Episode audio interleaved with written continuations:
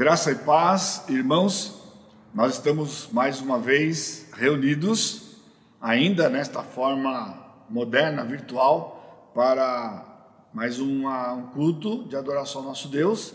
Nós já tivemos a oportunidade de louvar com cânticos e agora vamos ser edificados com o estudo, com a pregação da palavra de Deus. Então eu saúdo os irmãos, bem como aqueles que nos assistem, visitantes, né? Ou irmãos que vão nos, assistir posteriormente. Nós estamos na série de Mateus, dentro do nosso tema deste ano, que é ser e fazer discípulos.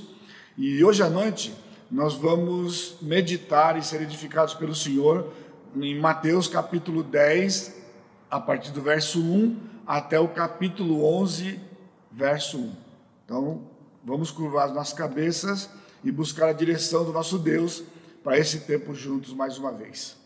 Bendito Deus, te louvamos, porque o Senhor tem nos dado mais esta oportunidade de te cultuar em espírito e em verdade.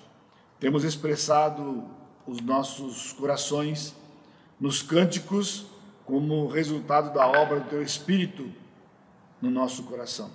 E agora nós nos debruçamos na tua palavra para sermos ministrados por ti, para ouvirmos a tua voz, para ouvirmos os teus ensinamentos, de maneira que as nossas vidas sejam transformadas e venhamos a viver de maneira que agrade ao Senhor.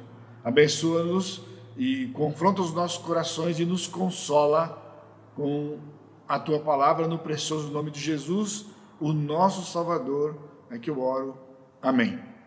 Este texto de Mateus capítulo 10, 1 até 11, 1, ele é o segundo grande discurso de Jesus narrado por Mateus. O discurso, este segundo discurso, ele tem um tom diferente do primeiro discurso, que foi o Sermão do Monte. A narrativa deste discurso, de apenas um capítulo, ele contém dois aspectos distintos o histórico e o descritivo.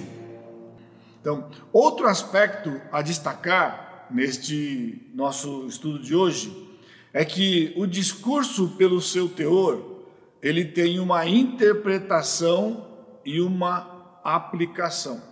A interpretação, que está também ligada com o aspecto histórico, ela é específica e de aplicação para aquele momento os doze discípulos. A aplicação, por outro lado, da parte descritiva do discurso é abrangente, é geral e nos inclui. O discurso está dividido naturalmente em cinco partes. E eu quero aproveitar este instante para é, dar um, pano de fundo para os irmãos sobre esta exposição da Escritura.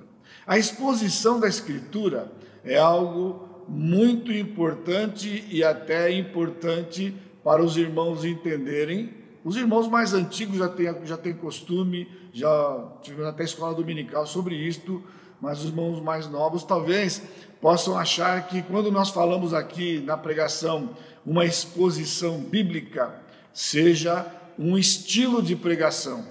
Talvez, se você já teve até acesso a alguns materiais do, do, de seminário, né? então você possa ter isto no coração e isso traz algumas dificuldades para nós. Já o aluno no seminário, quando ele vai candidato a pastor, ele vai se preparar no seminário, numa aula chamada homilética, ele aprende que há três estilos de pregação: pregação topical, pregação textual e a pregação expositiva. Então, sendo estilo, o aluno nova, naturalmente vai procurar o estilo que lhe agrade ou que ele tenha mais familiaridade. O topical nada mais é do que você pregar em tópicos. Você procura um tópico e você vai procurar passagens ao longo da escritura sobre aquele tópico, montar uma estrutura e pregar. Já o, o sermão chamado textual é quando você pega um texto pequeno, de no máximo três versículos ou dois versículos, e então você explica cada parte daquele texto. Alguns textos são propícios para isto. Já na técnica aprendida no seminário, é que se o texto é maior do que três versículos, você então vai fazer uma exposição bíblica. E então, quando o pastor quer pregar um texto grande, ele acha que está fazendo uma exposição bíblica. Contudo, exposição bíblica, na verdade, é uma abordagem. Né? Ou seja, pregar o tópico, sim. Então, nós temos dois estilos, dois estilos: tópico e texto. Estilos, então, tópico e texto. Já a abordagem, tanto para o tópico quanto para o texto, ela deve ser uma abordagem expositiva. Por quê? Quando o Senhor revelou a sua palavra para nós, por exemplo, numa porção como de domingo passado, ou de hoje, ou qualquer parte da escritura que você vá, o Senhor tinha o objetivo de trazer para nós a sua palavra, a sua vontade, de maneira que nós entendêssemos aquilo que ele colocou. E como qualquer língua do mundo, desde que o mundo existe, a língua tem uma estrutura. Para que você entenda o que eu digo, ou eu entenda o que você diz, num diálogo, ou mesmo numa conversa de várias pessoas, nós entendemos porque aprendemos isso lá na escola desde cedo, né? De como interpretar os textos. Então, a estrutura gramatical é muito importante e é isso que nós fazemos aqui. E uma coisa importante né? uma vez que a Bíblia foi escrita num período muito longo, então é importante que nós também saibamos o contexto em que foi escrito este texto. E é o que nós estamos fazendo aqui. Então, no texto de hoje, que nós estamos vendo de apenas um capítulo, mas ele tem 42 versículos, e mais o versículo do capítulo 1, do capítulo 11, perdão, capítulo 11, que é o versículo 1, 10, 1 a 11, 1, 42 do capítulo 10 e 1 do versículo do capítulo 11, nós temos 43 versículos. Não é? Então, tecnicamente, seria uma mensagem positiva só porque o texto é longo. Não. É uma mensagem positiva porque ele será exposto de maneira que nós sabemos qual é o pensamento do autor, o que estava no coração do autor, portanto, o que estava no coração de Deus ao nos dar aquela passagem. Tudo isso porque eu estou mencionando que no texto de hoje nós temos um aspecto histórico, um aspecto descritivo, nós temos uma, aplica uma interpretação para o momento em que foi escrito, com uma aplicação abrangente geral que nos inclui já cerca de dois mil anos depois. Não é? O discurso, que começa, na verdade, no versículo 5 do capítulo 10 e vai até o capítulo 1, né? ele está naturalmente dividido e eu vou seguir a divisão da versão Almeida atualizada que eu uso costumeiramente. Porém, eu não vou usar a mesma nomenclatura que está aqui nas diversas divisões. Eu vou trazer uma outra nomenclatura para os irmãos. Visto que esses subtítulos que estão em cada porção, eles não são inspirados, portanto, eu não estou alterando a palavra de Deus, eu estou apenas, pelo contexto e texto, dar um nome mais adequado dentro da estrutura a que nós nos propomos, dentro da grande verdade, qual é o centro deste discurso que o Senhor Jesus Cristo está proferindo e que Mateus está narrando, colocando no seu evangelho. O Senhor envia trabalhadores para a sua seara. O Senhor envia trabalhadores para a sua seara.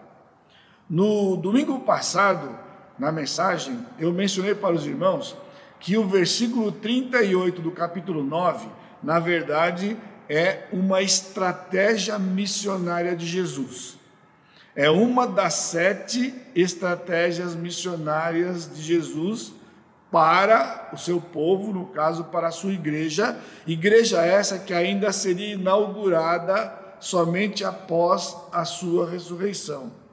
Então, versículo 38, exemplo do que eu falei há pouco, né? No versículo 38 do capítulo 9, por ser um versículo muito específico, então, muitos pastores, missionários e, enfim, tem a tendência de pregar aquele versículo como um versículo só, fazendo assim uma mensagem textual, sob o apelo de que nós temos que rogar ao Senhor da Seara para mandar trabalhadores, mesmo que o imperativo seja apenas orar, Na verdade, por conta do versículo 37, que a seara é grande e os trabalhadores são poucos, o apelo é feito para se ir para a seara.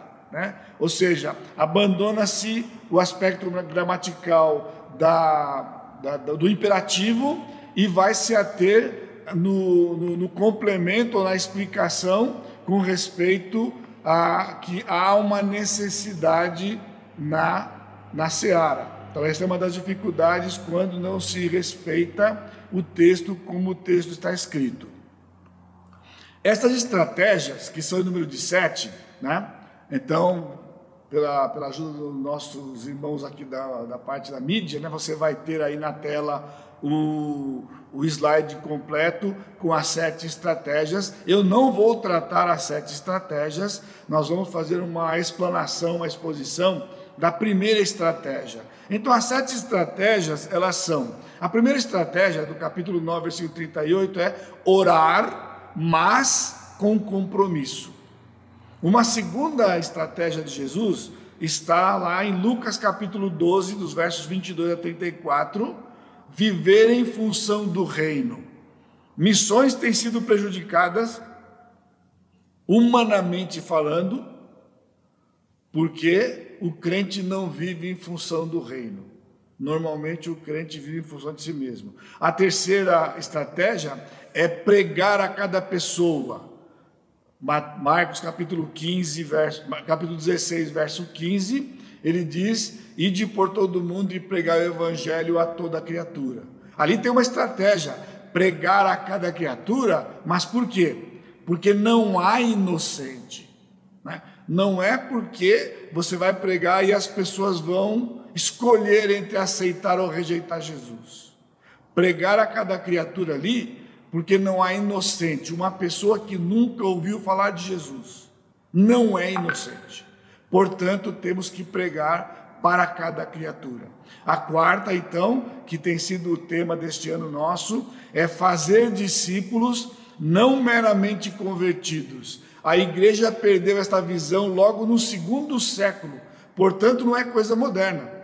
Logo no segundo século, na era pós-apostólica, a igreja abandonou a estratégia de Jesus de fazer discípulos e passou simplesmente a se preocupar de pregar o evangelho para que pessoas não fossem para o inferno, fossem para o céu, e elas ficavam à mercê de si mesmas, de maneira que não havia uma reprodução. Por isso, o saldo hoje, mais da metade do mundo nunca ouviu falar sequer que Jesus existiu. A quinta estratégia é a simultaneidade. Atos 1, 8.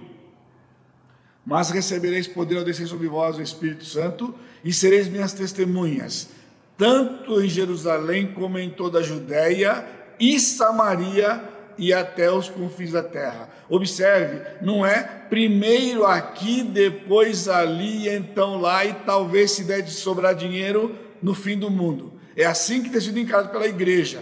Fazemos aqui, depois que estivermos prontos aqui, fazemos ali, e depois lá, e se der dinheiro, porque missões transculturais para outros países custa dinheiro, ou seja, nunca chega lá. Poucas são as igrejas que estão envolvidas com missões transculturais. Na verdade, a estratégia de Jesus era uma simultaneidade, tanto em Jerusalém como em toda a Judéia e Samaria e até os confins do mundo. Pensando em termos de Igreja Batista Maranata, nós estamos dizendo, tanto em São José dos Campos, Vale do Paraíba, estado de São Paulo, e o Brasil e o confim do mundo.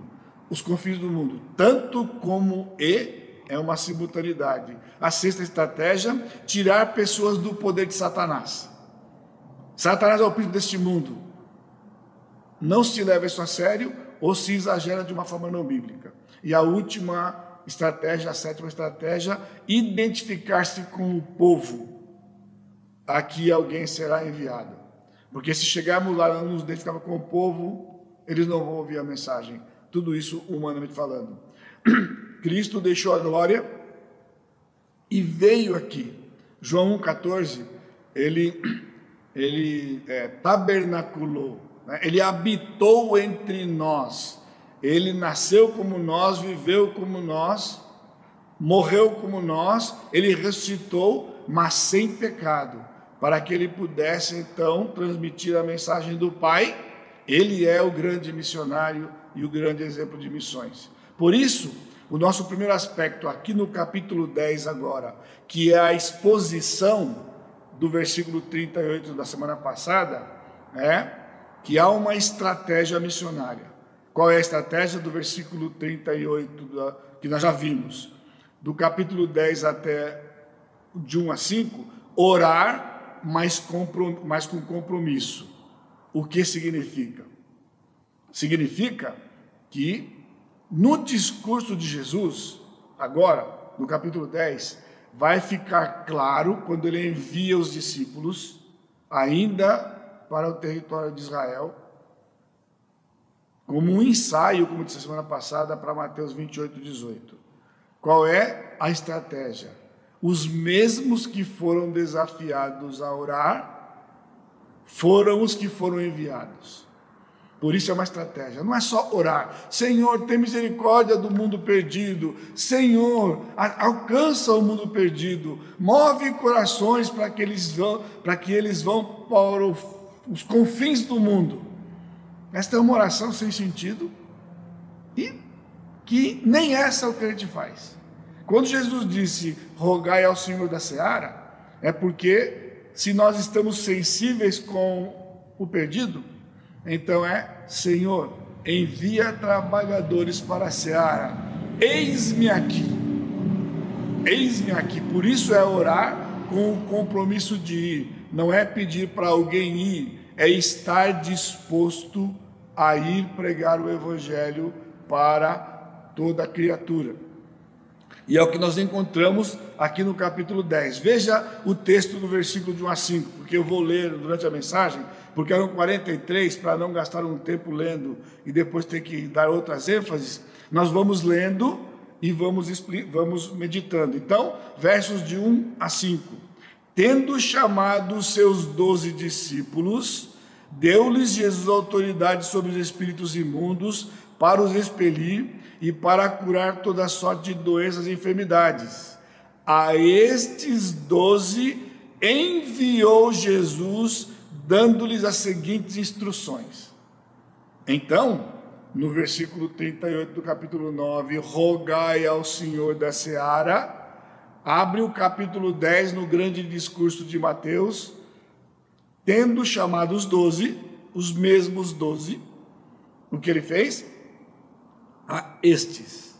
Ele enviou e deu agora instruções. Portanto, o segundo discurso são instruções do Senhor para os seus discípulos com uma aplicação imediata e uma aplicação abrangente para toda a área da igreja, como disse, já que nos inclui. Então, o segundo aspecto, que na verdade agora é o, o, o discurso propriamente dito, propriamente dito, é o envio dos discípulos e as instruções para os doze apóstolos o envio e as instruções para os doze apóstolos. E nós vamos perceber que havia instruções exclusivas para eles e instruções para eles que também se aplicariam a nós. Por isso, um cuidado muito especial e importante. E eu vou ajudar os irmãos à medida que a gente vai caminhando aqui. Né? Então, veja nos versículos 1 e 2 a distinção entre discípulo e apóstolo. Tendo chamado os seus doze discípulos, a palavra aqui é, nós já conhecemos, bem familiarizada para nós, né?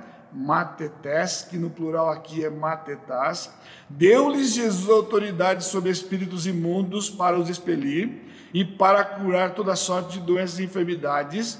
Ora, os nomes dos doze apóstolos, você percebeu? Ele chamou os doze discípulos e agora ele diz: tendo chamado, ora, o nome dos doze apóstolos, já não é mais Matetés, agora ele muda para apóstolon, é bem parecido o som. A palavra em português é transliterada de lá. Então, os doze discípulos agora vão ter a denominação de apóstolos. Por quê? Porque na verdade, um é geral. Nós somos discípulos, mas nós não somos apóstolos. Eles eram apóstolos. Isto aqui, irmãos, não é uma coisa simples. Não desligue aqui, não saia daqui. É muito importante e fundamental para se entender o texto, não entrar em confusão e principalmente ceder a pressões que outros grupos fazem sobre você, sobre nós, de não praticarmos certas coisas que estão aqui no texto. Não praticamos porque não dizem respeito a nós. Ele deu-lhes autoridade sobre os espíritos imundos para os expelir, curar toda sorte de doenças e enfermidades. Isto ele deu para os seus discípulos, que eram, a partir de agora, apóstolos. E aí cita os nomes que nós já conhecemos, depois você pode ler novamente. Então, ele vai dar agora, a partir do verso 5 até o verso 8, instruções para os seus discípulos. A estes doze enviou, agora nós temos o verbo enviar, que é o verbo do mesmo substantivo apóstolo. O que é o apóstolo? Apóstolo é aquele que é enviado da parte de. No caso, o Senhor separou, ele pegou os doze discípulos e estes doze ele enviou. Ele não tinha só doze discípulos. No outro texto, ele enviou setenta. Nós vimos também lá em, em 1 Coríntios que ele apareceu depois da ressurreição para cerca de 500 irmãos de uma vez. Então, no mínimo, tinha 500 discípulos, porque discípulo é designação para todos nós. Mas ele tinha 12 apóstolos, neste momento, por uma razão especial, para um propósito especial, para introduzir a igreja, da qual hoje fazemos parte, cerca de dois mil anos depois. Então ele diz: quais foram as instruções? Não tomeis rumo aos gentios, nem entreis em cidades de samaritanos, mas de preferência procurai as ovelhas perdidas da casa de Israel. E à medida que seguirdes, pregai que está próximo o reino dos céus. Curai enfermos, ressuscitai mortos, purificai leprosos, expeli demônios, de graça recebestes, de graça dai. Agora você está ouvindo aqui a leitura? Aí é que reside a confusão. Se por acaso você tem irmãos em Cristo e são nossos irmãos, que são neopentecostais. Né? Então, eles acreditam que estas instruções são para nós também. E aí a confusão está armada. Questiona a salvação, inclusive, de grupos como o nosso, por exemplo, que nós não praticamos estas coisas, não cremos de ser aplicação para nós hoje, justamente por falta de um entendimento. É um amor muito grande pelo Senhor, sim, mas sem discernimento e entendimento do que está aqui no texto escrito. Olha só, primeiro, ele diz: Não tomeis rumo aos gentios. Ou seja, a parte de curar, ressuscitar, nós temos que fazer e é toda uma pressão. Mas o texto começa: Não vai para os gentios. E quem somos? Irmãos, nós somos gentios. Porque gentio é todo o povo que não é o povo judeu. Não é judeu, é gentio. Então, aqueles discípulos não podiam ir para os gentios. Portanto, não tem nada a ver conosco, porque nós somos gentios, pregando para gentios, nós não pregamos para o povo de Israel especificamente. Israel é um povo dentre tantos do mundo e tem que ser alcançado também. Mas aqui era exclusivo para eles. E olha só, agora entenda, por que a ordem do Senhor que está aqui?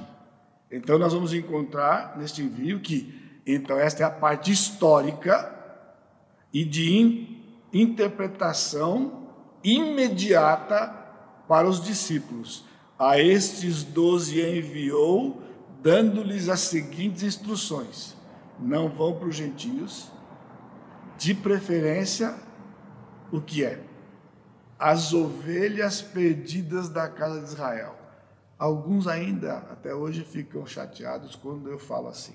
Mas, meus amados irmãos, está aqui no texto. O Senhor Jesus disse que era para ir buscar as ovelhas perdidas da casa de Israel. Na semana passada, nós vimos que este processo de discipulado, de fazer discípulo, começa com a identificação das ovelhas. Agora Jesus chama os seus discípulos e diz: vão no povo de Israel e para as ovelhas perdidas da casa de Israel. Aí você pergunta, pastor, tudo bem, mas o que, que tem a ver uma coisa com a outra? É coisa de curar, expelir demônios e ressuscitar. Presta atenção. Ouvir ovelhas perdidas de Israel anunciar para eles que estava próximo o reino de Deus, o reino dos céus. O reino dos céus aqui, nesse momento, é Israel. Lógico, a igreja nem existia. A igreja só vai existir em Atos 2. Portanto, aqui é o povo de Israel.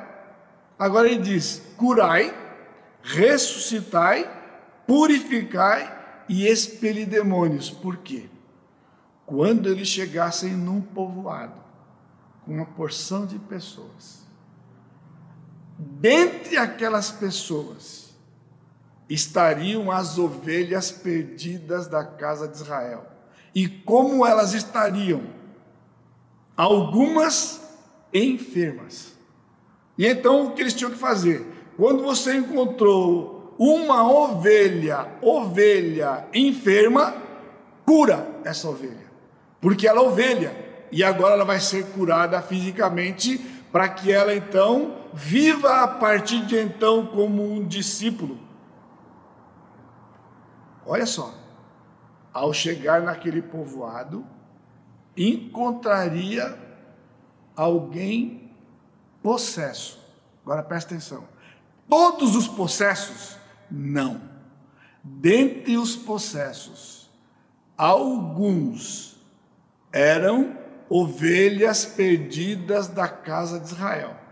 Estes que eram ovelhas perdidas da casa de Israel, ovelha é de quem? Ovelha é de Deus, mas estavam sob o domínio do demônio.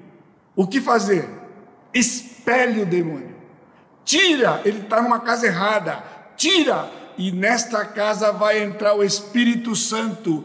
Ela pertence ao Senhor. E desde a parte desse instante, desde então, jamais esta pessoa será possessa. Porque para o espírito entrar nela agora, ele teria que dominar quem está lá dentro. E quem está lá dentro?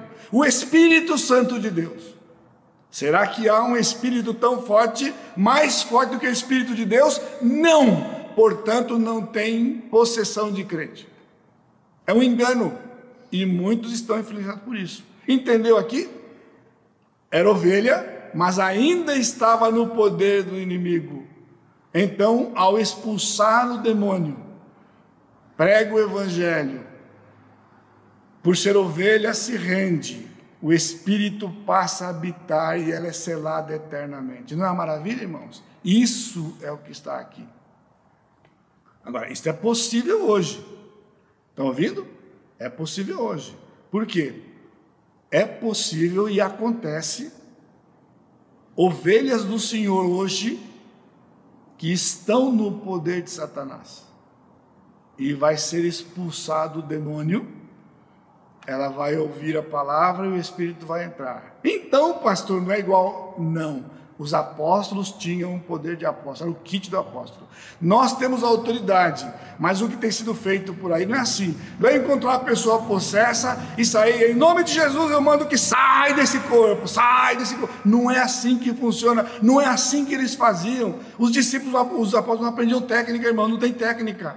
Não tem técnica. Só tem um jeito de saber. Uma pessoa possessa que não é ovelha, quem está lá dentro é dono da casa e é o diabo. É triste? É triste. Mas é uma escolha. Adão preferiu o diabo. As pessoas preferem o diabo. Agora, como é que você faz? Se você vê alguém possesso, não foge. Nós temos a autoridade do Espírito Santo. Agora, tem que ser feito certo, biblicamente certo. Sabe como é biblicamente certo? O Senhor te repreende e ora para o Senhor: Senhor, faz a tua obra. É do Senhor o que Senhor faz. Ele sabe o que faz. Ele expulsa. Então o poder não está na pessoa. Não está na pessoa, está no Senhor. Senhor, repreende. O próprio anjo Miguel disse isto, mesmo sendo um anjo poderoso, ele disse: O Senhor te repreende, Satanás. Porque diante da voz de Jesus, quando Jesus foi tentado, ele disse: Satanás vai-te. E Satanás saiu pianinho. É assim que funciona. Então os discípulos podiam libertar ovelhas. Nós podemos também. Então não é na frequência que eles tinham, irmãos. Naquelas estratégias, tirar pessoas do, da, do poder do inimigo não é necessariamente expulsão.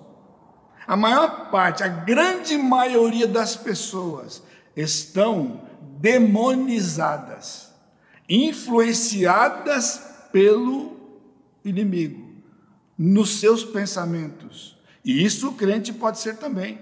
Pedro não queria que Jesus fosse a cruz. E Jesus disse: arreda Satanás. Por quê? Satanás tinha colocado aquele pensamento em Pedro. E o Senhor repreendeu. Quem repreendeu? O Senhor repreendeu Satanás. Porque Satanás estava colocando um pensamento em Pedro. Então, as pessoas estão sob a influência dele. Possuir não é o carro-chefe. É como a pandemia, irmãos. Os infectados, X% vão ter sintomas graves. A grande maioria, mais de 80, entre 80 e 85% que estão dizendo por aí, nem vão saber que pegaram. Olha só a tragédia. Está comigo? Não desliga, presta atenção. É a mesma coisa. De todo o reino de Satanás, um número pequeno, pequeno, estão ouvindo? Possesso. A grande maioria está sob a influência dele, cegados por ele, e dentre estes há ovelhas do Senhor, João 17, que eram do aprisco mas ainda não estavam no aprisco. Agora os discípulos vão sair para buscar as ovelhas de Israel exclusivamente, que eram do aprisco, mas não estavam no aprisco. E por isso vão ser alcançadas. O mais complicado ficou por último, quando ele diz: ressuscitai. Se você desligar agora, perdeu tudo. Ressuscitar, então presta atenção ressuscitai. O que significa? Ora, se algumas ovelhas estavam doentes, precisavam ser curadas, algumas estariam possessas, tinham que ser libertas. O que ele está dizendo? Que eles chegariam no lugar e haveria uma ovelha morta, acabara de morrer, mas era o que? Ovelha. E, guarda, um eleito não pode morrer antes de confessar Jesus. O que fazer nesse caso? Simples, igual aos outros. Ressuscita. Ressuscita. Então, ressuscita, aí a pessoa recobra. Seguinte, você estava morto, o Senhor, pelo poder de Jesus, ressuscitou você. Você pertence a Jesus. E a pessoa se curva diante de Jesus. E quando ela morrer no tempo de Deus, estará garantida eternamente. Agora, isso não é prerrogativa nossa. Por quê? No pacote dos discípulos de Mateus 28, que é para todos nós, não está incluído ressuscitar pessoas. Por quê? Porque alguém morto que é ovelha, só naqueles dias, entendeu? Hoje, uma pessoa é alcançada durante a sua vida e um eleito não morre antes de confessar Jesus. Portanto, nós não temos que ressuscitar ninguém. Alguém que morreu sem Jesus não pertencia a Jesus. E quem pertencia a Jesus não morrerá antes de confessar. Qual é a base? Hebreus 1,14. Porque os anjos tem este papel de preservação para que um eleito não morra antes de ser habitado pelo Espírito Santo. Tudo isto faz parte do pacote. Então, haveria ovelhas naquelas condições, mas que estavam sob o domínio do inimigo e seriam libertas. O versículo 9, versículo 10 do texto, na continuidade, então, o Senhor fala do sustento para eles. Vocês vão sair, aquela tarefa. Vai para Israel, cura, prega o reino, cura, ressuscita, perfeito? Agora, o sustento, ele diz: Não vos provereis de ouro, nem de prata, nem de cobre nos vossos cintos, nem de alforge para o caminho, nem de duas túnicas, nem de sandálias, nem de bordão, porque digno é o trabalhador do seu alimento. Eu confesso para os irmãos que toda vez que eu leio esse texto aqui, eu, eu, eu não tenho problema com nada que escreveu aqui, sabe? Mas eu tenho assim, um probleminha petitiquinho com uma coisinha aqui. Quando ele fala que não podia levar duas túnicas. Uma vez eu confesso, porque eu fiquei pensando, como é que funcionava? Como é que ele fazia para lavar a túnica? Se ele só tinha uma. Ele está na casa de alguém, ele chegou na casa de alguém, alguém recebeu, ele só tem uma túnica. Aí depois eu falei, oh, aí por isso é importante conhecer a cultura. Ele está se referindo a capa que o homem tinha. O homem, além do vestido, ele tinha uma capa. Esta capa o protegia do frio. A outra cobria o seu corpo e essa cobria do frio. Então ele não precisa levar duas. Entendeu? Não precisa levar duas. Uma só vai ser suficiente. E então, ele podia tirar, se fosse lavar, põe no sol, daqui a pouco secou, põe de novo. Porque ele estava com o seu vestido. Certo? Então, o vestido a túnica e a capa que cobria, que dava, dava conforto para ele. Ele diz: por quê? Porque eles não podiam levar nada extra para depender exclusivamente do Senhor. O sustento de Deus, Deus daria sustento, e desde então, irmãos, Deus tem sustentado homens e mulheres que se dedicam exclusivamente a obra do Senhor. Agora, o que significa? Essa é triste e é um apelo para nós, principalmente nós pastores que somos sustentados. Né? Essa coisa de pé de meia não é para nós. Porque essa parte, ou seja, todo mundo quer aplicar o texto para todo mundo na outra parte. Nessa aqui, era só para aquela época. Hoje é uma preocupação total com o pé de meia. O Senhor sustenta cada dia e Ele sustentará cada dia, como lhe aprover. Se for o desejo do Senhor de dar riqueza para um servo dele, Ele é soberano para fazer. O servo não vai buscar. Se Deus der, ele vai investir no reino, vai ajudar pessoas e vai desfrutar daquilo. Qualquer fase da vida dele. Porque o dia que o Senhor parar de sustentá-lo, automaticamente o Senhor vai levá-lo. Não precisa mais de sustento. Então, enquanto aqui para a obra, é o Senhor que sustenta. O que eu estou dizendo? Eu não estou dizendo que todo. É um erro também que é no meio evangélico. Não é que todo obreiro tem que viver simples.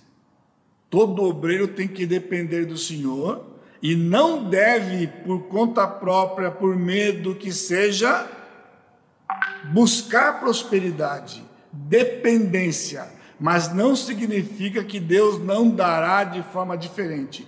Deus dá de forma diferente como lhe aprover, para quem mais, para quem menos, dele. Mas nunca faltará para os seus discípulos, como ele diz aqui, o trabalhador é digno do seu salário.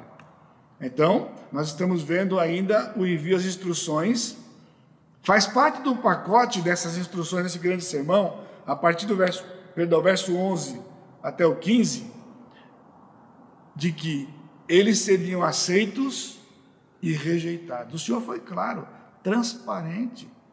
Se fala de transparência no mundo, no nosso país, então, que vergonha. Transparência, irmãos, está aqui na palavra. Jesus chamou e disse: é o seguinte, vocês vão para lá, prega, cura, não leva, não precisa se preocupar com sustento, eu vou cuidar de vocês. E ele diz mais: tem uma coisa, vocês vão ser aceitos, mas vão ser rejeitados também.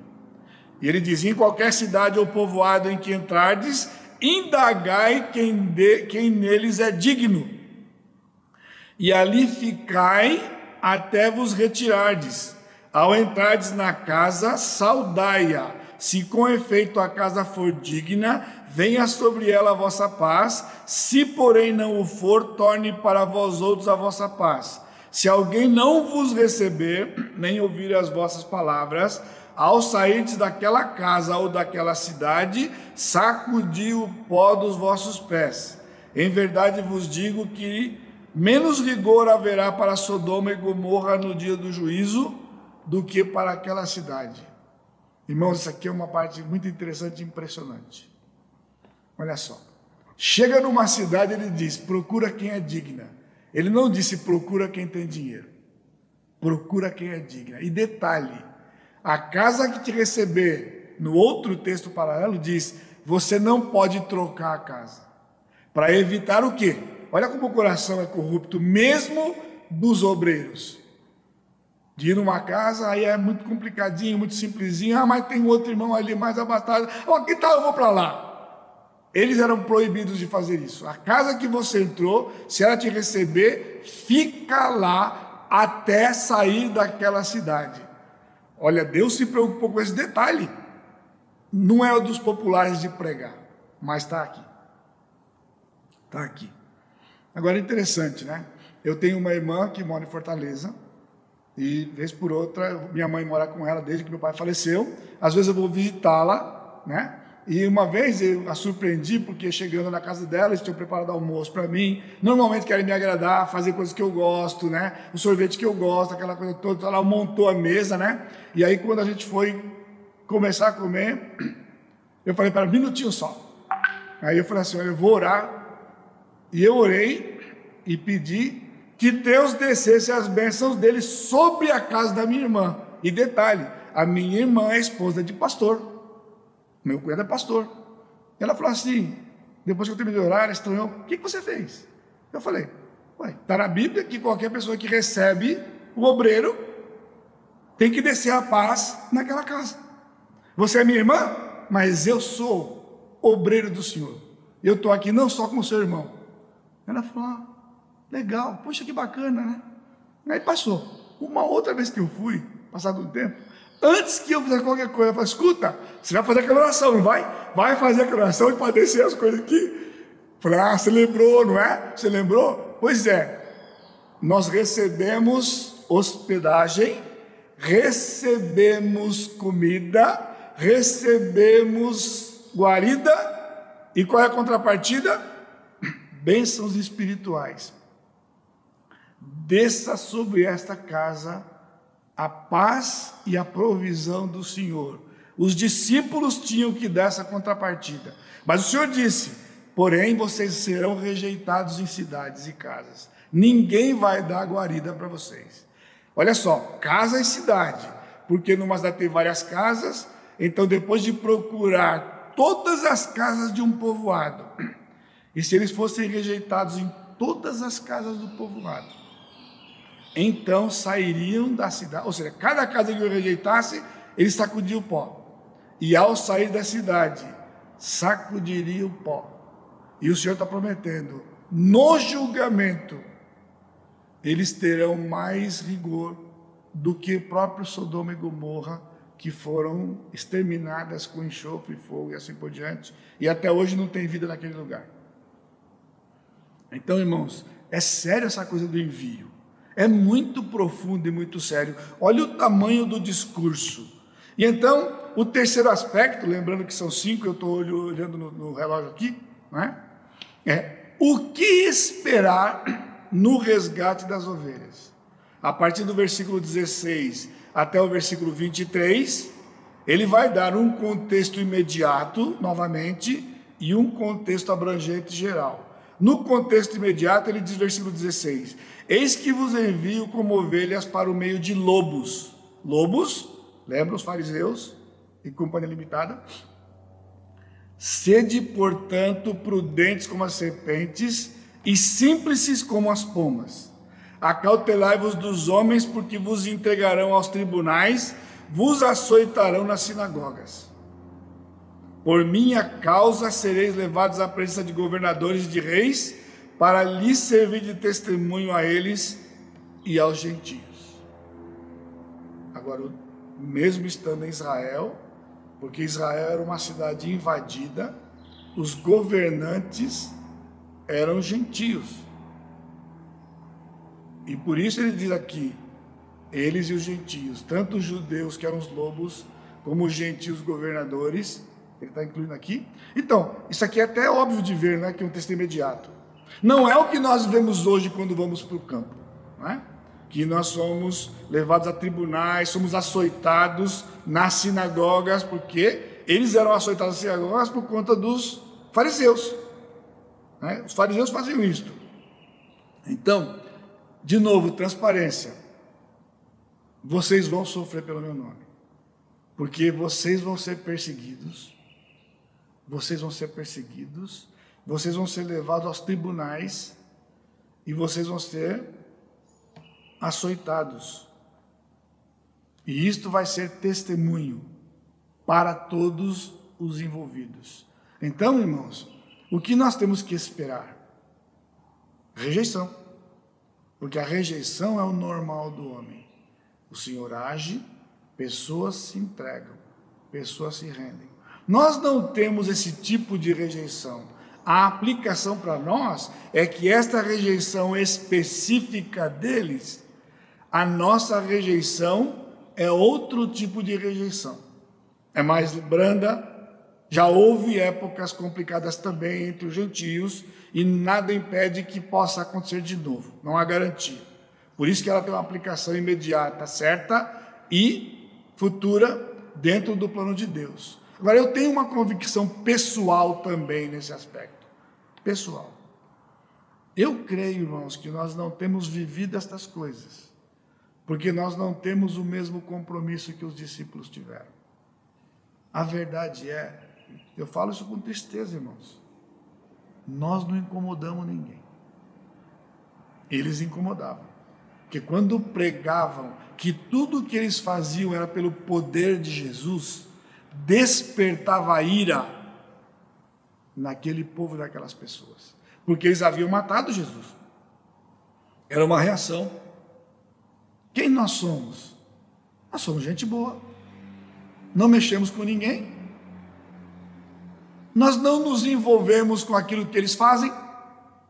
Agora, se nós formos viver como os discípulos viveram, eu creio pessoalmente de que nós vamos sofrer a mesma coisa.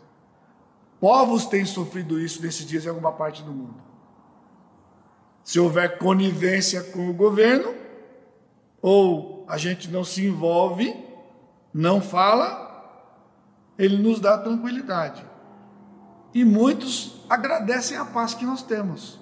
Sim, eu sou grato a Deus porque nós temos um país que nós podemos pregar o Evangelho. Mas sempre há esse conflito no meu coração. Será que se nós pregássemos o Evangelho mesmo, nós teríamos essa paz? Eu já cheguei a pregar isso aqui anos atrás. De que a perseguição não é sinônimo de um sistema político contra o Evangelho. A perseguição é uma reação contra a mensagem do Evangelho pregada que expõe o pecado. Então eles reagem para nos calar. Os discípulos experimentariam e todos eles experimentaram isto. O que esperar no resgate? Então, versículo 19, ele nos dá um grande consolo a direção do Espírito no falar. O que esperar no reino das ovelhas? Vão ser perseguidos, vão ser rejeitados, porém, o Espírito conduzirá e dará o que falar. Por isso, nós não podemos desobedecer o Espírito.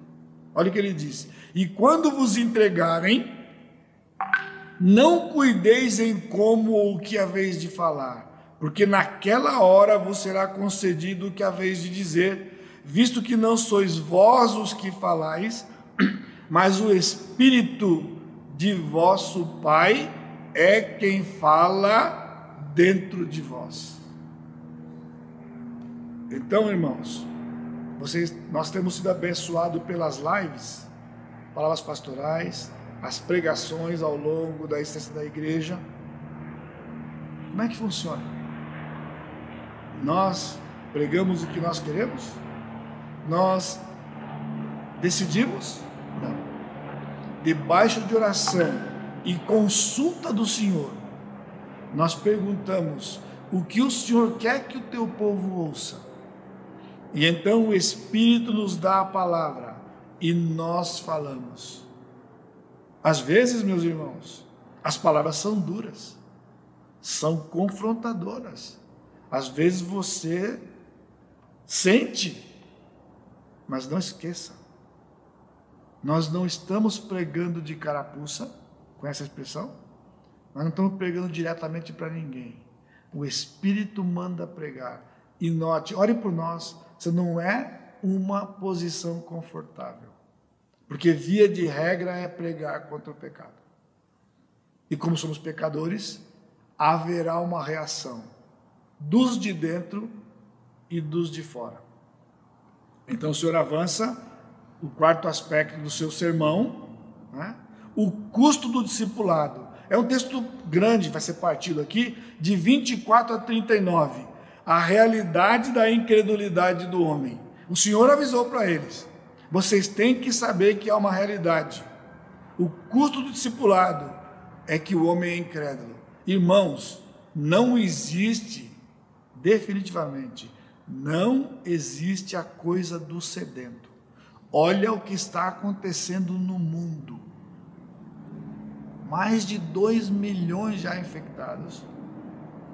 Mortes, um monte. A gente vê a cena todo dia. Coisas que nunca vimos na nossa geração. E, e, eles estão crendo mais no Senhor por conta disso? Estão crendo mais em Deus por conta disso? Então o Senhor disse: o discipulado, não, o discípulo não está acima do seu mestre, nem o servo, o servo acima do seu senhor. Basta ao discípulo ser como seu mestre e ao servo como seu senhor. Agora veja, se chamaram Beuzebu ao dono da casa, quanto mais aos seus domésticos. Rejeitaram Jesus, nos rejeitarão.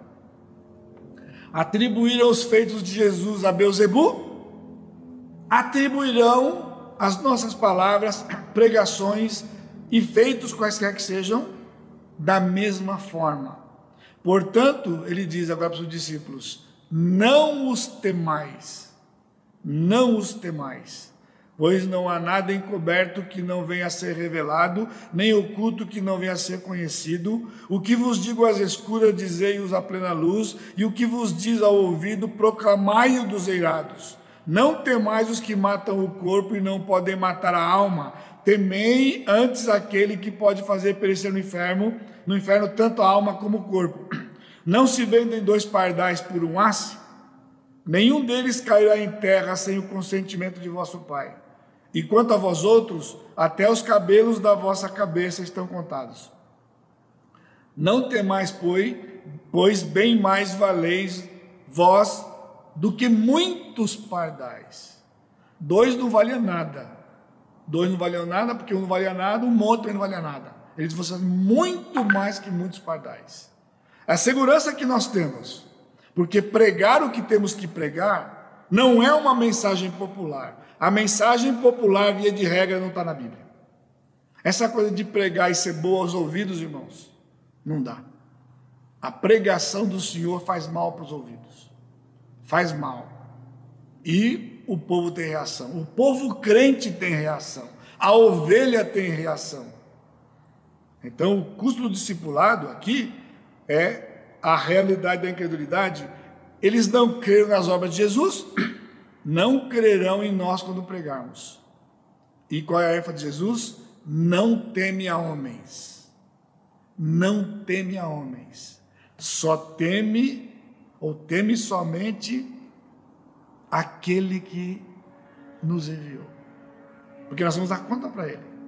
Portanto, nós temos que pregar aquilo que o Senhor mandou.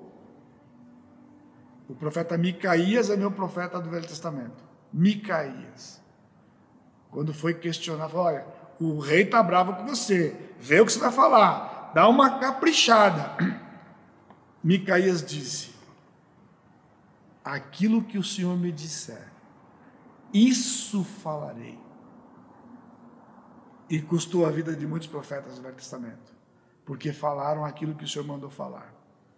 Então não era um lugar confortável, mas é de segurança. Ele diz: teme aquele que não pode matar somente o corpo, mas também por alma no inferno.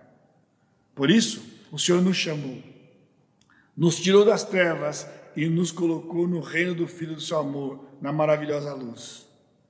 Portanto, nenhum homem pode fazer algo para nós definitivo. Os discípulos tinham essa segurança. O tempo de ministério, irmãos, de um pastor está determinado pelo Senhor. Ninguém cala um profeta sem a permissão do Senhor. Essa é a nossa segurança para proclamarmos a palavra do Senhor.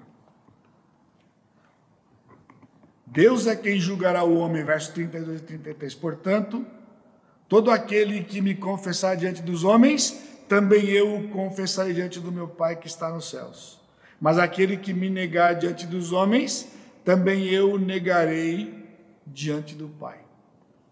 Nós pregamos, quem confessa ao Senhor, o Senhor Jesus Cristo, vai dizer para o Pai: Esse é meu. Quem nega o Senhor Jesus, ele vai dizer: Esse eu não conheço. Já vimos isso em Mateus capítulo 7. Eu nunca vos conheci.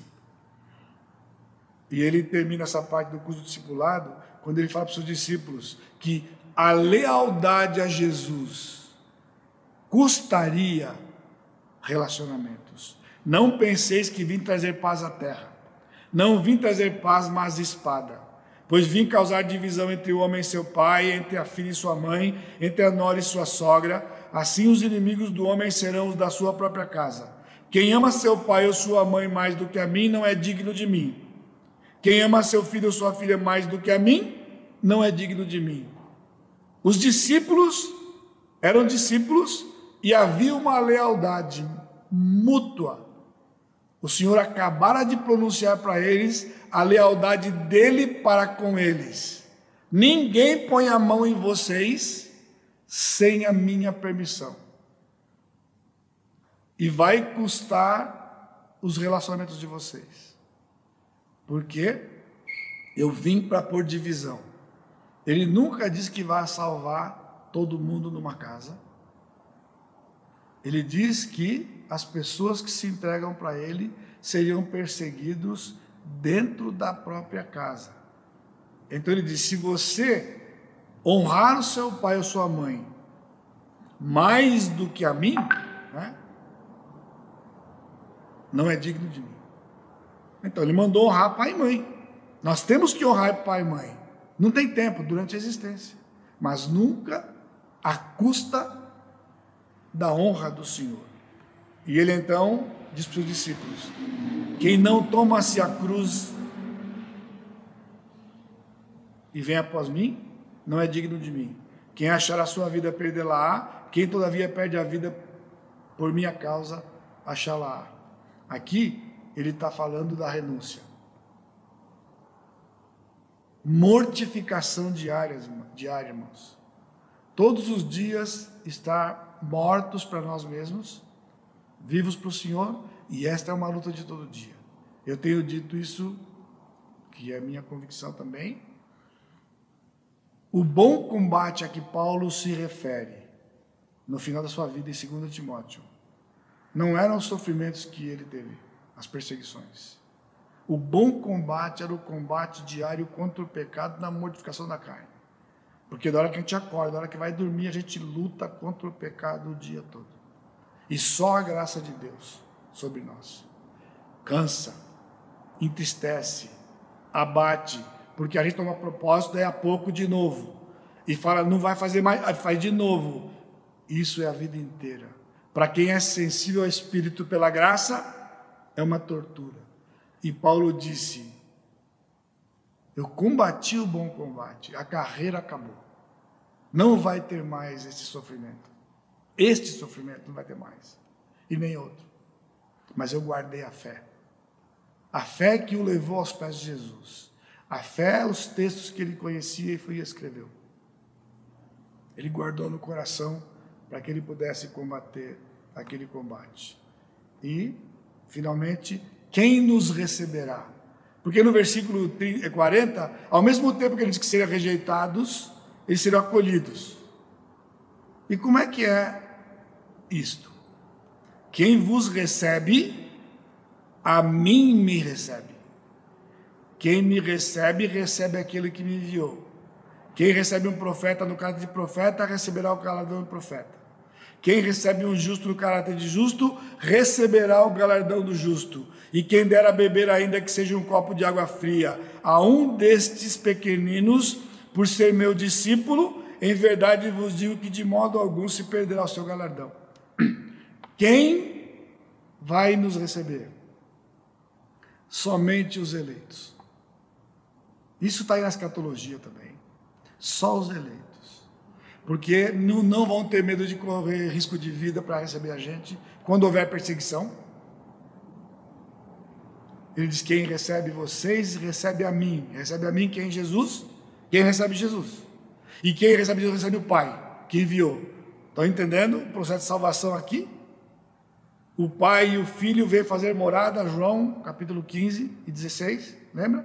eu vou fazer morada neles. Então, tanto hoje, na era da igreja, como na tribulação, quem nos recebe são as pessoas que o Senhor faz obra no coração. Então, eles não têm medo de nos receber, abrigar, mesmo que custasse a vida. E o galardão que o Senhor promete para eles aqui, o galardão do profeta, o galardão do justo qual é? a vida eterna. E então ele resume no versículo 1 do capítulo 11. Ele encerra o seu discurso. As instruções finais são, versículo 11, 1, ele disse: Ora, tendo acabado Jesus de dar essas instruções a seus discípulos, partiu dali a ensinar e a pregar nas cidades deles. Esse é um versículo desprezado do discurso. Normalmente, depois de tantas coisas profundas que ele falou e específicas, Aqui ele só não. Aqui ele deu o recado que é tudo o que ele falou até agora. O texto diz: ele passou a pregar na cidade dos discípulos. Cada um deles, ou um grupo deles, como no caso de Pedro, Tiago, João, vieram do mesmo lugar, né? outros vieram de outras regiões. Jesus foi aonde? Na cidade deles, está claro aqui. Por quê? Então, primeiro é a cidade deles, imediata e particular. Mas é um desafio para nós. Aqui é uma estratégia. Todos somos missionários. Por que Jesus não foi para outras cidades? Foi para a cidade deles. Para ensinar para os discípulos uma base. O princípio é na sua cidade. Quando eu cheguei aqui, o pessoal queria distribuir folhetos. Marcamos uma tarde para distribuir folhetos, foi a única vez. Institucionalizado dessa forma. E eles vieram, dividimos os bairros e fomos distribuir folhetos. Depois eu reuni o pessoal e disse o seguinte para eles: Quantas vezes você já entregou folheto na sua rua? Sabe qual era a resposta? Não, nunca foi feito campanha assim. Pois é. Então a partir de hoje a gente não distribui mais folheto em bairros depois que você distribuir na sua rua. Então, cada um distribui na sua rua, e quando tivermos distribuindo na nossa rua, vamos encontrar bairros que não tem ninguém aqui da igreja e vamos atacar aqueles bairros lá. Estão entendendo? Eu não disse para não ir lá. Mas, irmãos, eu vou num outro bairro da cidade entregar folheto e entrego para o meu vizinho de porta. Jesus ensinou aqui dos seus discípulos: vamos começar pela sua cidade. Então, por isso, todos nós somos missionários aspecto. Discípulos fazendo discípulos a partir da nossa vizinhança. Esse é o desafio. Quando você ouvir terminar isso aqui, ou se você ouvir depois, pare. Você tem sido uma testemunha pessoal do Senhor Jesus Cristo no lugar que você está? Pode começar. Ser discípulos e fazer discípulos, identificar. E depois nós nos juntamos e vamos para outros lugares. E assim o Senhor vai nos usar para tanto como é São José, São José, Vale do Paraíba, São Paulo, Brasil e mundo. Para a glória do Senhor, pela graça do Senhor. Curva sua cabeça. Amado Deus, te louvamos mais uma vez pela tua graça sobre nós. Te louvamos porque o Senhor envia os seus discípulos para pregar. O Senhor nos envia. O Senhor está enviando discípulos. E que nós sejamos atentos a isto, que continuemos a rogar ao Senhor. Que o Senhor envie trabalhadores e nós estamos aqui para fazer a tua vontade, Pai. Nós te louvamos porque o Senhor tem sido transparente na tua palavra. O Senhor nunca prometeu que vai ser tudo bom. Mas é um processo que nos faz mais parecido com Jesus, por isso é bom. E por isso, meu Pai, nos move pelo teu Santo Espírito, para que em obediência nós levantemos os nossos olhos para aqueles que nos cercam onde nós moramos, os que trabalham conosco, os que estudam conosco, são pessoas que já estão ali perto e que nós então, movidos pelo Espírito, falemos as tuas verdades para a glória e honra do teu nome. E eu te peço que a graça do Senhor Jesus Cristo o amor de Deus Pai e a consolação do Espírito Santo seja com todo o teu povo, hoje e sempre. Amém, Senhor.